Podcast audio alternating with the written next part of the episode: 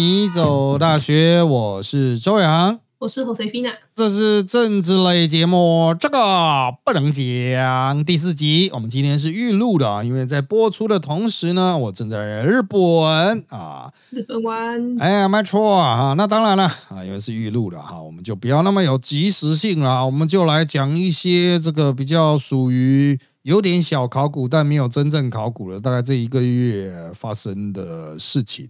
啊，应该说一个多月来发生事情，能塞多少就塞多少，反正我们就是半个小时时间的节目。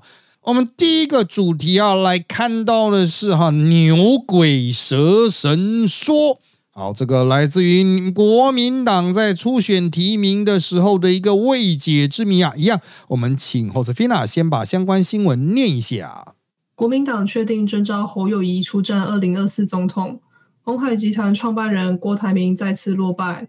不过，传出征召前两天，朱郭十五日第一次见面，当天郭台铭认为自己出现，因此取消隔天的造势活动，不想刺激侯阵营。没想到十六日朱郭二会才确定没机会的是自己。更传出朱立伦告知他，民调拉不起来，原因是到中南部去见了许多牛鬼蛇神，让郭台铭大怒回呛：“是你叫我去的啊！”对此，党中央回击是有人刻意造谣。国民党征召新北市长侯友谊参选总统，争取落败的红海创办人郭台铭感觉受骗，透过挺郭人士爆出党主席朱立伦牛鬼蛇神说，今再有媒体改指讲牛鬼蛇神的是党秘书长黄建庭。黄尚武严正否认他与朱在朱郭会曾提及牛鬼蛇神一词。黄建庭表示，在朱郭会过程。他并未说过此话，指牛鬼蛇神一词，也没有听到朱立伦说过，呼吁外界勿含沙射影，以讹传讹。牛鬼蛇神说：“为什么我们要来翻旧账呢？除了因为这个是我们是预录的啊，这个呃，除了翻旧账还能干还能怎么办嘛？预录嘛啊，当然不是做即时的了啊。那这个牛鬼蛇神说到底真相如何？他可能永远不会解开的。为什么会有牛鬼蛇神呢？”这个事情是郭台铭讲出来的。那郭台铭告知我，印象应该是告知黄光琴啊。那他是以简讯告知黄光琴，他用传简讯的哈。那告知黄光琴，黄光琴就在节目吧，好像文章中去提啊，居然说郭台铭见的那些是牛鬼蛇神。好，他的脉络是怎么样呢？就是。一开始啊，朱立伦有这个跟郭台铭说：“哎，你要去多去东中南部走一走啊，啊，像那些议长啊、重量级人士啊，都见一见呐，去扩展自己的组织面。然后呢，到了这个提名的时候，最后阶段，哎，郭台铭的民调就是差那么一点点。朱立伦的解释是说：哦，因为你去见了那一些人吧，所以你造成你的民调上不来。郭台铭真正不爽的是这一点，就是。这些人明明是你叫我去的哦，你叫我去见的，结果见了之后，你跟我说这些人害我民调比较低，靠腰嘞，现在是怎样？所以牛鬼蛇神，他原来只是个配菜，这四个字只是个配菜。重点是郭台铭很不爽，就是你朱立伦叫我下去拜访这些家伙，回来又说我输是因为这些家伙，那你是怎么样？好，那个郭董的不爽，我先把这个扔到一边去。重点是哈。牛鬼蛇神这些字传出来之后，所有人都要问说指的到底是谁啊？哦，那实际上郭董说当天有提到的人有以下几位，巴拉巴拉巴拉巴拉巴拉。那当然有些媒体加油添醋，加了什么韩国瑜啦、中东锦呐什么什么的。原来我记得是周点论嘛、谢点林等人的啊，还有何胜峰。哦，那当然了啊，这个到底包括什么名单在内，那就也是一样会变成历史悬案。但一个党主席。去说自己或是自己党的同志，或者是跟党非常友好的重量级政治人物是牛鬼蛇神，不管郭董以后要不要在政坛呐，至少你们接下来见面会很尴尬吧？你去见嗯朱立伦，你去见到周点论，周点论想说，哎，你是不是说我牛鬼蛇神啊？啊，那有些人可能不在意，有些人就会很在意啊。他之后选举，都别人会指他说，哎，这个就是朱立伦认证的牛鬼蛇神了。啊，啊就是感觉很靠北啊啊，所以这个后来啊啊，这个国民党就不断的尝试解释。我认为那个说黄建庭讲这句话的哈，应该是放话，就是把责任推给黄建庭，因为黄建庭当时也在场，就是朱郭会的时候，黄建庭也在场啊，所以要么就朱立伦讲牛鬼蛇神，要么就黄建庭讲牛鬼蛇神。为了保护朱立伦，那就黄建庭扛了。可是黄建庭就出来讲说：“哎，没有，哦，我自己没有讲到啊，从来没有提到这个话，也没有听到朱立伦说过。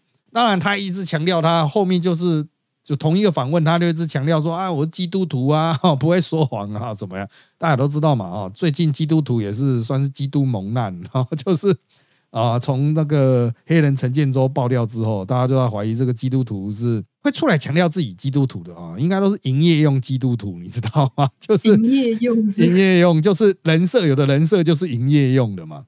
毕竟你死啊，哦，就是他的人设，就是他的卖点就是基督徒这样子，用基督徒当卖点。黄建庭也是啊，他就是政坛最具代表性的基督徒之一啊，处处都在讲上帝啊，我要帮你祈祷啊。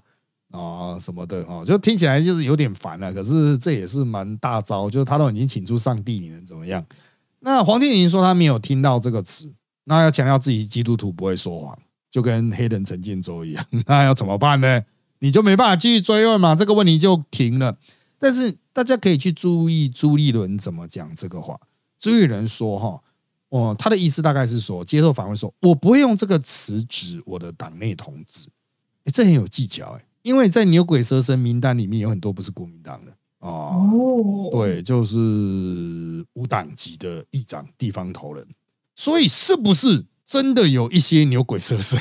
真的有讲牛鬼蛇神，也真的指到了一些人，只是这些人刚好不是党内同志，是不是这样子？有可能啊啊！但是我认为这次选举哦，牛鬼蛇神说后面会持续发酵。因为到了我们录音的啊，这个七月初啊，就录这集节目的七月初，这个牛鬼蛇神真的离国民党中央比较远。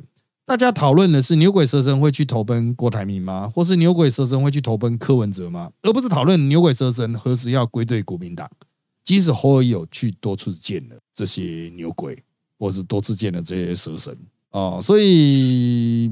我觉得真的有造成伤害啊啊！至少一个月以后哈，还是在整合上还是有蛮大的困境啊，蛮大的困境。由此，我们就要转进到今天的第二个主题啦。我们一样请 Josefina 把相关新闻念一下。大选距今剩不到两百天，国民党总统参选人新北市长侯友谊日前宣布，邀请国安会前秘书长金普聪担任竞办执行长。能否摆脱民调老三阴霾，引发关注？对此，媒体人黄伟汉昨二十九日分析：金小刀一出，同出三骷髅，分别是换猴梦碎、锅底破空、立轮走开。黄伟汉讲什么？不用理他啊，因为他现在就是风向仔，靠背风向仔。那黄风向仔他前几天呢，在我们录音前几天还说，干脆换韩国瑜好了。一听到他妈的干话，那不要理他。但是哈，他跟金小刀很熟。啊，那他们一定有非常深的认识，然后就是有可能会有一些过节，因为金普聪的个性啊，金普聪自从踏入政坛以来，就得罪无数跟他合作的人，所以他叫金小刀。金小刀不是用来捅敌人，是专门用来捅自己人的啊，他就有点像是马英九身边的刺客吧，专门把自己人捅一捅。那我刚出道也是金普聪，正是他透过马英九踏入政坛的时候，啊，原来只是政大的老师而已啊。那刚好就有跟金普聪有共事的机会。那时候的金普聪也非常的生嫩啊，但是我有跟他一些互动，我认为他本质上绝对不是坏人啊，但是个性上呢，嗯，也许后来有一些转变了，但是我认为他本质不是个坏人啊。那有一些理想性，然后对马英九非常的忠心。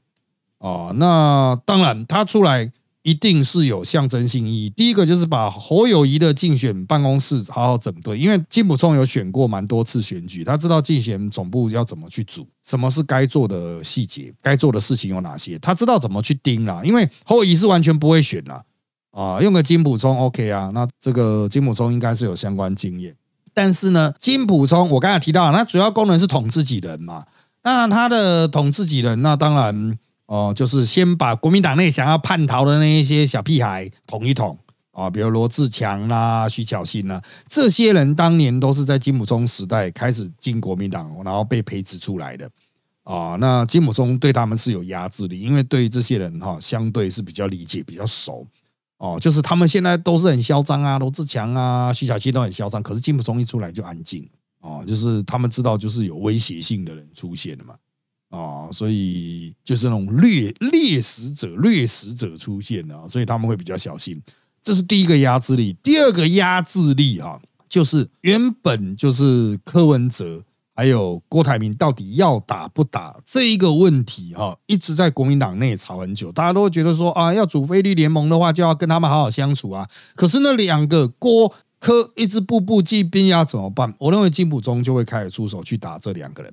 所以伟汉做的一些分析就是换猴的希望，把猴换掉换别人，大概是不太可能，因为有人进驻了他的办公室，他的办公室会开始稳定下来。那呃，民调如果上升不了啊，有没有可能去跟柯文哲合作？有没有可能跟郭台铭合作，或直接换郭台铭呢？那基姆松的做法应该是把开始打柯啊，就是开始打柯文哲，开始打郭台铭。那他的打法不是说我今天要开个记者会骂你哦。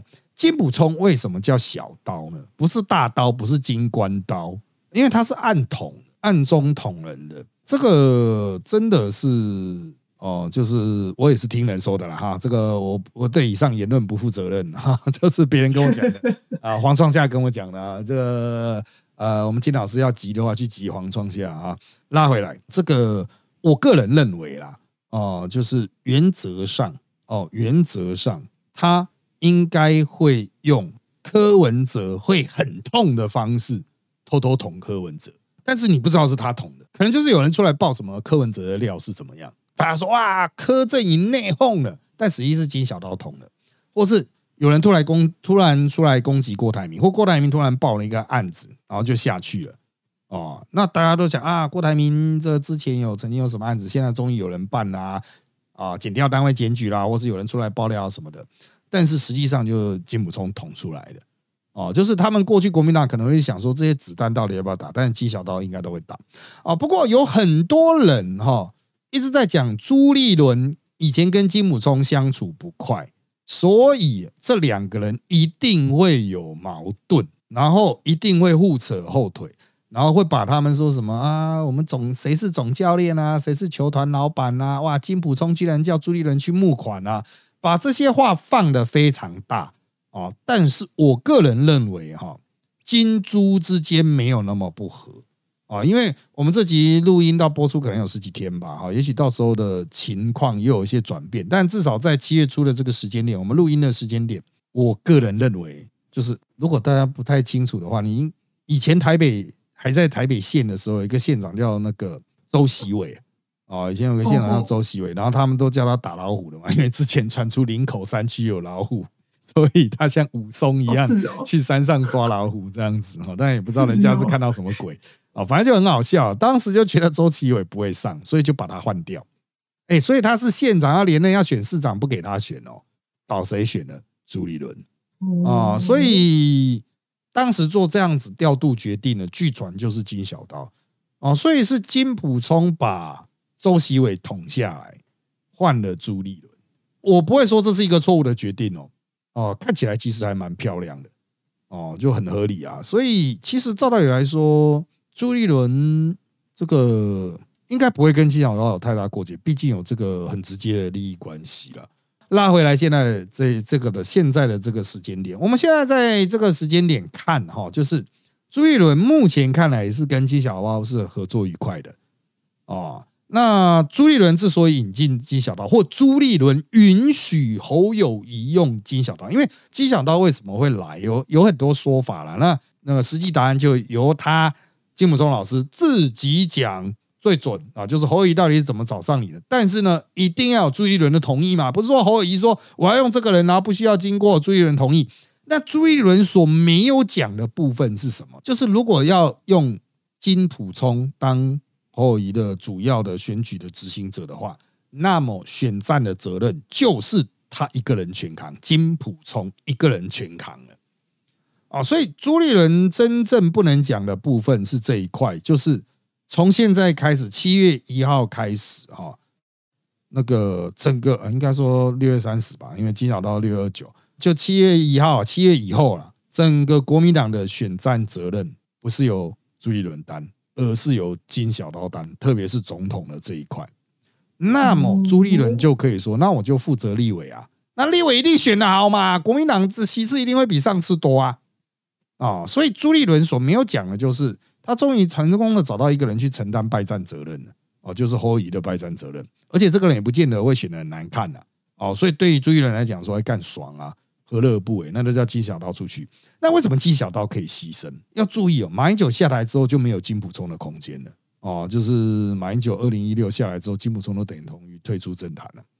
哦，所以金普聪现在就我们不会说叫资源回收了，但是的确是凤还巢，就是啊，再回来他没有什么好失去了，因为他原来就什么都没有。所以对金普聪而言，他就出来扛这一个也好。但如果他打的漂亮，甚至打出逆转胜的话，哇，那真的是重新擦亮自己的金字招牌哦！重新擦亮自己的金字招牌，真的是，我是觉得，就是对他来说值得一赌，对朱立伦来说也是值得一赌。两个赌徒都意外发现今天的这一集 very good，那我们就来赌。好，那当然，民进党对金普聪会有很多的那种称赞啊，说他是哇，国民党第一战将啊！哈，我我一直都觉得啦。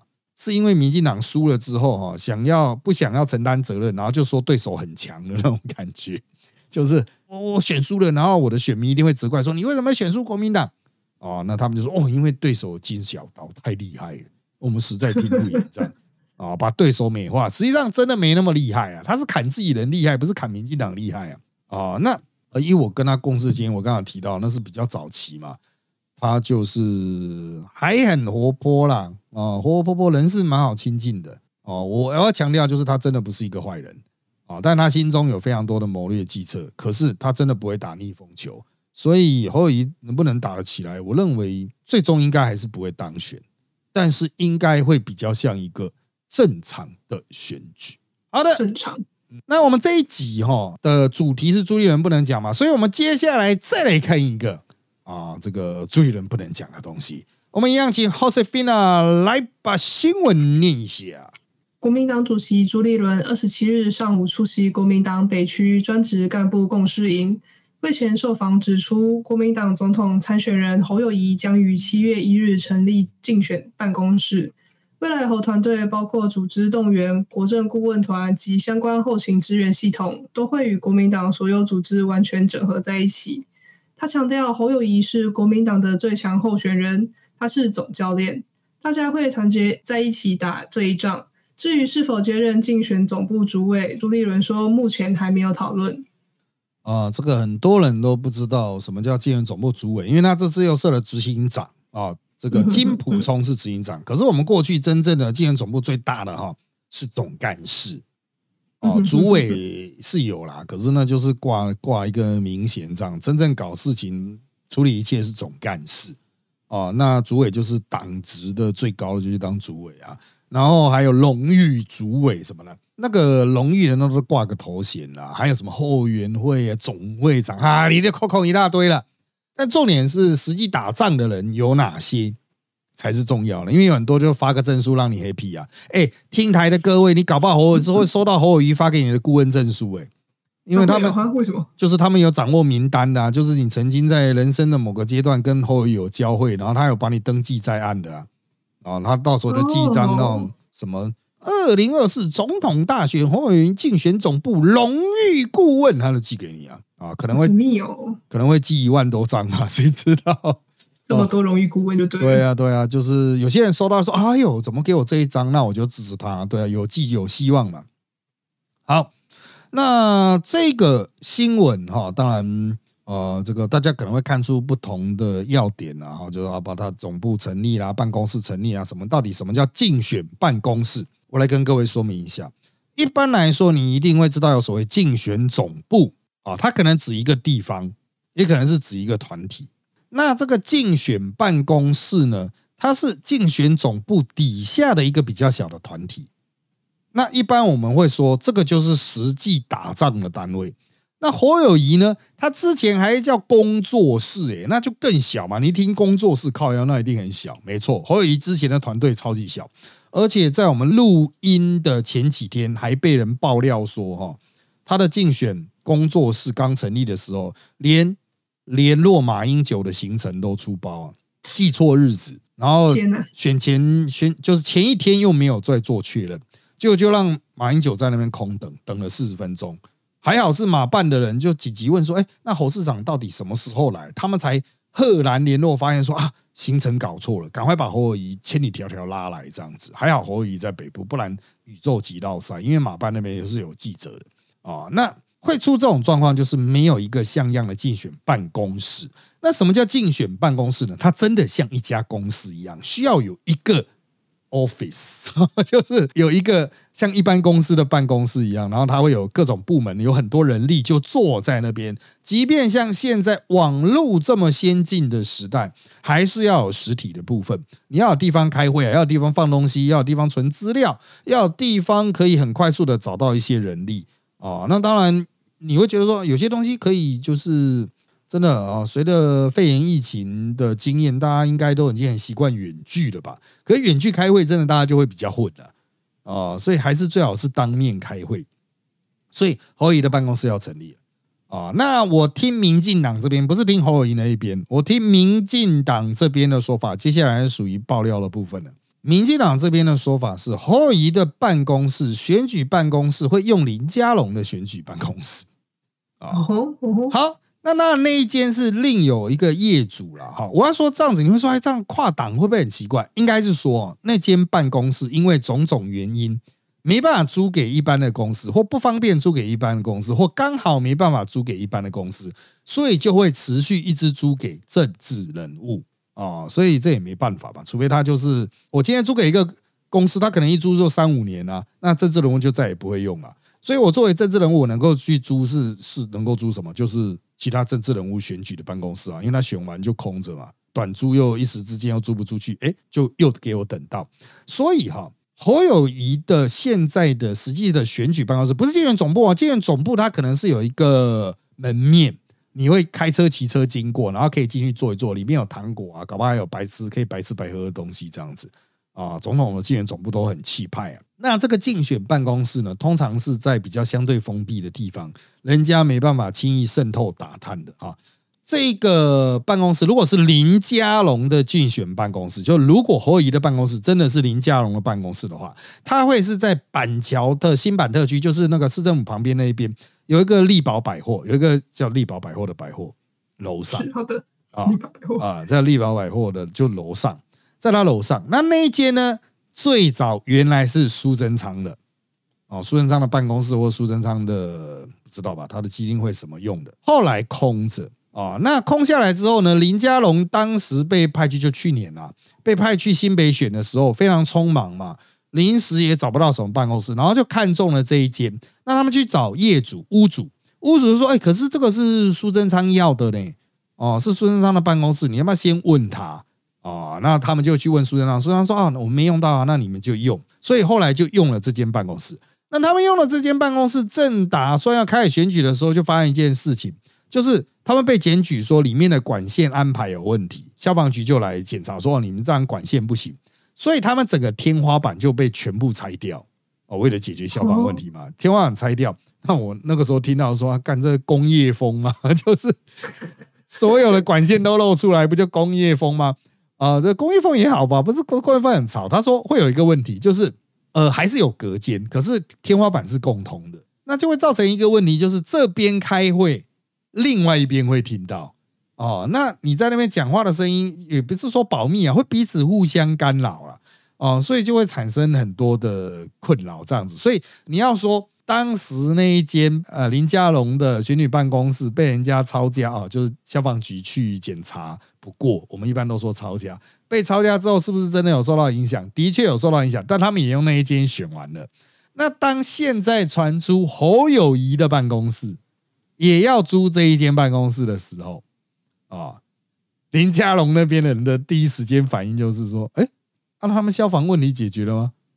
啊，如果没有解决，又把那天花板盖回去的话，那我要去抄家，就是换我去捡起他们哦，我也要去把它抄掉，这样子哦，一报还一报，因为那时候去抄林家龙就是侯友谊的新北市府啊，哦，那你侯友谊现在自己去用，那我就去检举啊，我就不信消防局啊，这个是给他这样鬼混过去这样子哈。那这种竞选办公室哈，其实它真的是蛮大。如果是总统等级，我猜里面可能会放上百人哦，哦，可能会变到上百人。就是当然有些是自工，但也有很多是领薪水的啊，他就会分这一区是文宣部，那一区是组织部，还有一区可能是行程办公室、秘书处什么的，就是。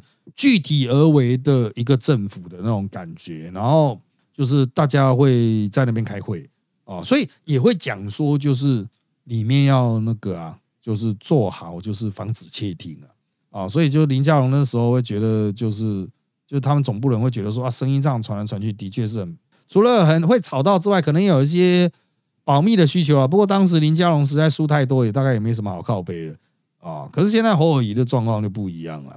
啊，就是如果你要被人家抄家，或是你那重新装潢的过程，因为他是五月十五提名嘛，现代要进驻的话，差不多这个时间整理，应该没办法整理的很好，就大概利用就是林佳龙留下来的旧的东西吧，旧的隔间吧，我不知道啊，就是看他们到底要不要去抄，去抄应该会有新闻的，就是民进党跑去抄家这样子，哎，你这个消防不够，我我把你灭掉这样啊，就是林佳龙所属的正国会在新北市是有市议员的哈，所以要抄家不是个问题。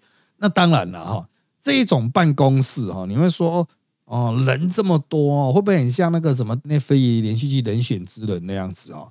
那个人选之人是比较萎缩版的党部，它是党部，还不到，就我看到的印象就是比较萎缩版的哦。然后就大概是不太想请这么多的演员吧，就是对对，就是可能他也会尽量满足，不过总统纪念总部会到一两百人哦。所以真的了哈，就总统竞选总部到一两百人的话，那就是真的电视剧会放不下。可是实质上，依照我们过去选举的经验哈，它会大到所有人彼此不相认识哦。当然哦，就是有可能真的会被人家放窃听器。哦，有可能真的会被放。不过这个讲到窃听器，我突然想起一个我曾经讲过的笑话了，就是我当年在马英九总部的时候，我的长官每次去开重大会议回来都气到不行。为什么？因为金普聪真的，当时的金普聪是很不重用的，讲的很多事情都没有办到这样子，所以他们气到不行。然后。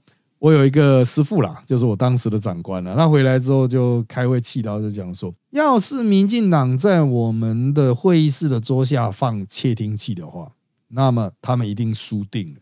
为什么呢？因为我们每天开会讲的都跟第二天做的完全不一样，所 以所以他们输定了，就是。这个事情我的印象真的超级深刻，就是我们有选战经验，就会觉得说，看这是真的哦，因为前一天吵的，大家打包票的说，明天一定怎么样？哎，怎么怎么怎么怎么？那第二天都做不到啊！选举 就这样啊，很临时的嘛，大家的程度又不不一定这样子，所以现在大家正在吹嘘说金普聪多能打，但真的。跟真的，我后来的他我没有参与到了，可是我不真的不觉得他强，因为那是因为他浮选的人是马英九，马英九的这个形象牌太强了。自从第一仗我们赢了之后，马英九就一飞冲天。一九九八赢了之后就一飞冲天，很多人会把一九九八的胜选算在金普聪的第一胜，说他五连胜或是六连胜等等。但我个人认为，当年的那一场胜利，金普聪影响的比例真的很低。哦，那一场就是金普聪去负责文宣面，然后也没有做的特别好啊。他有去找人做一些民调，那真的就是很后勤资源，他真的不到操盘手的程度。因为真正的操盘是国民党的一些老将嘛。啊，其实马英九当时稳稳的选，把所有议题打完，他就会当选了啊。只是那个时候要把稳稳的把所有议题打完很难，因为陈水扁真的太强啊。这个以后有机会的话，我们再看做一几句谈相关的内容吧。那今天因为时间的关系，就到这边喽。那有意见，请在 YouTube 米走大学或到米走大学的脸书粉砖留言，让我们知道。谢谢大家的收听，那就在这边跟大家说拜拜，拜拜。